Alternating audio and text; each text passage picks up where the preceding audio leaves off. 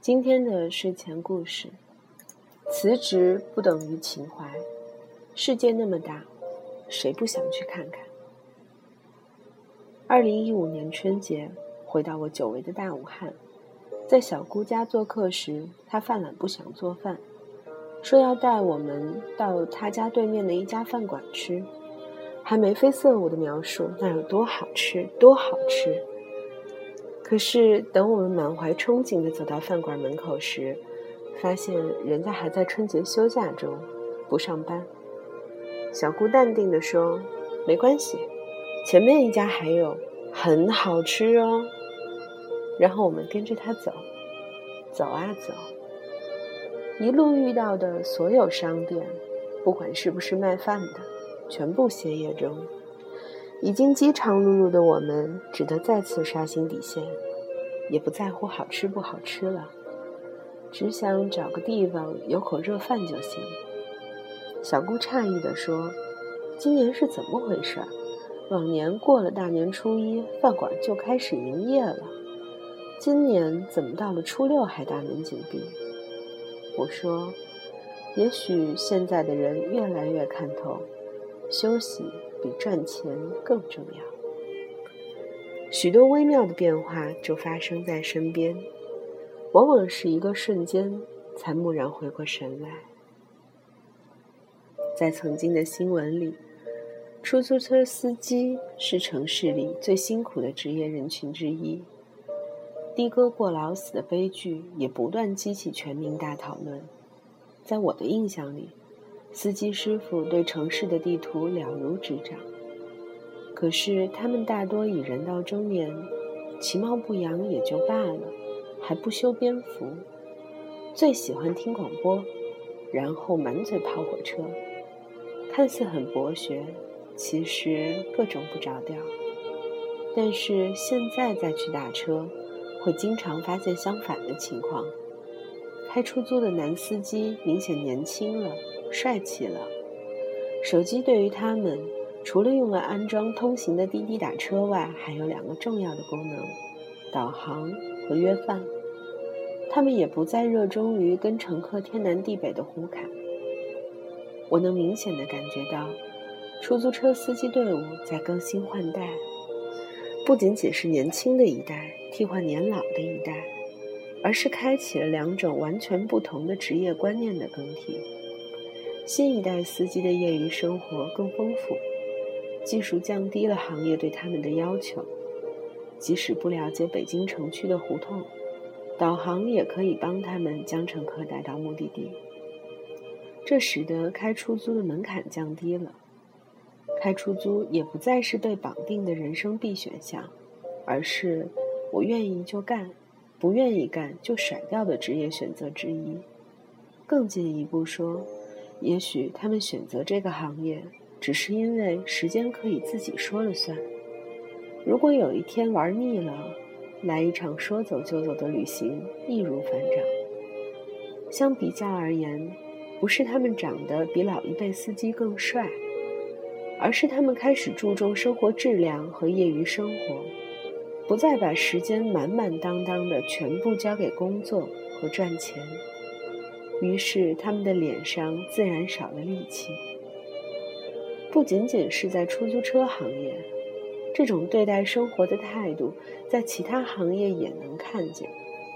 也就在最近几年，白领儿开始热衷于出国旅游，老年人跳广场舞，珠江三角洲用工荒，年轻人说辞职就辞职，谁也没把一份工作当成要相守一辈子的婚姻。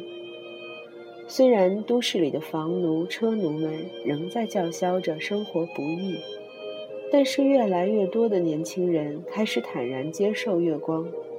可以预见，没有力气的人生将是未来大家的集体追求。工作，就是工作而已。当一个人总是想从工作中获得更多东西时，他就会为工作所累，造成这个累。并不单单指工作强度，也包括他为失他为期望与失望，克服失望与继续期望所消耗的意志力。思虑太多，无奈太多，必然带来各种挥之不去的烦恼。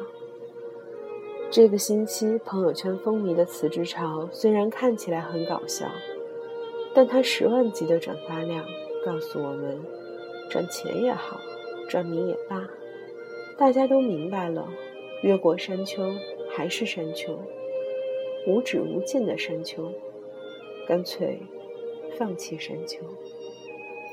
在传统观念里，对工作的定义，除了能不能换来更多的钱养活自己之外，还附带着许多其他的隐含意义，比如社会地位高不高，福利好不好，晋升空间大不大，工作环境优不优，甚至一份工作干久了，当初为了适应这份工作而养成的习惯，也严重影响着未来对这份工作的看法。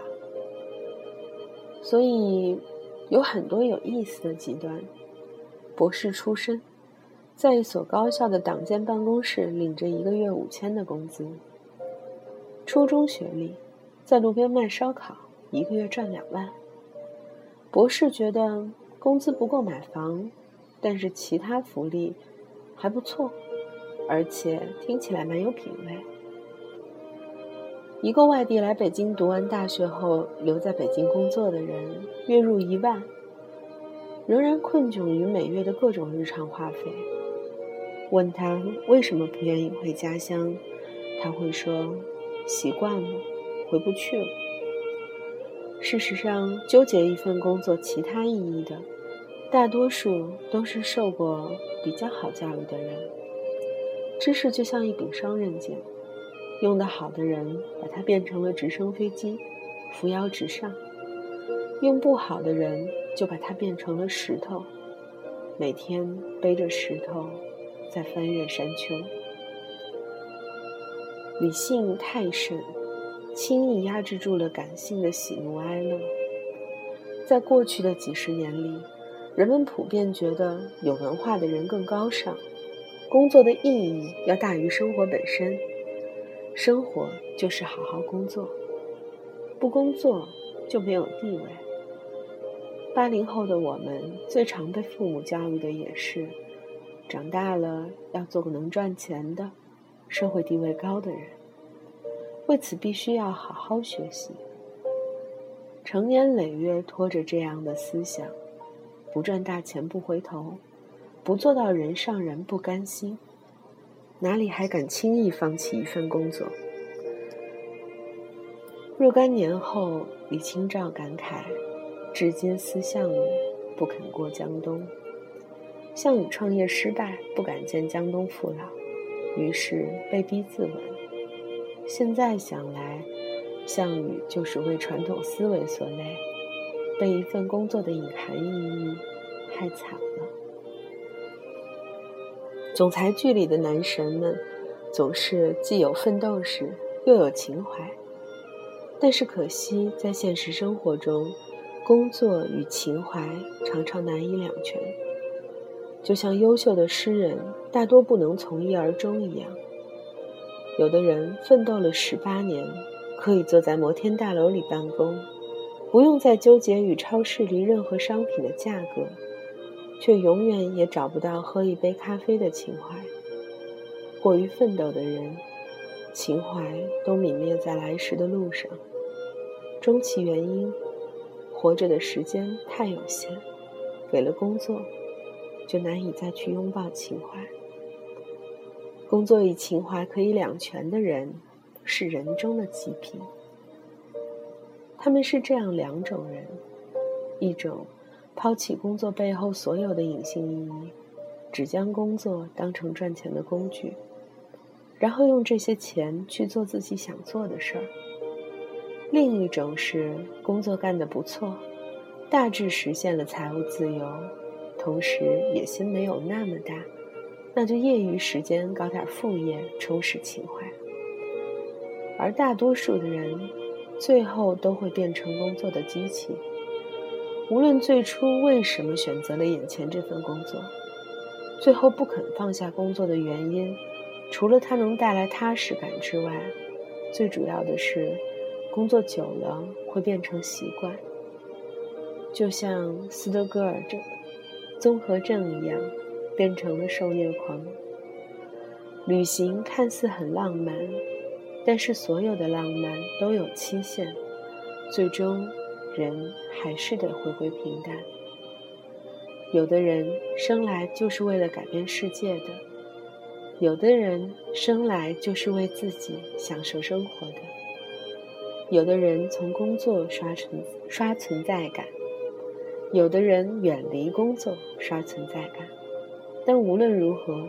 生活越来越多元化，不再像多少年前妈妈说的那样，不读好大学、找不到好工作就过不上好日子。只要能放下固有的对职业的偏见，有手有脚，每个人都可以活得很好。未来的孩子们虽然可能面临的竞争更激烈，但是真正能胜出的人，并不是奔着竞争而去。而是做了自己真正喜欢做的事。在辞职的众多原因中，我独独喜欢这句话。九岁那年的一个梦，他一直跟我说：“来呀，来呀。”对于许多高学历的中产来说，他们早就无梦了。这才是职场让人肝肠寸断的地方。因为哪怕辞职都不能意味着梦会回来。这是今天的睡前故事。辞职不等于情怀。世界那么大，谁不想去看看？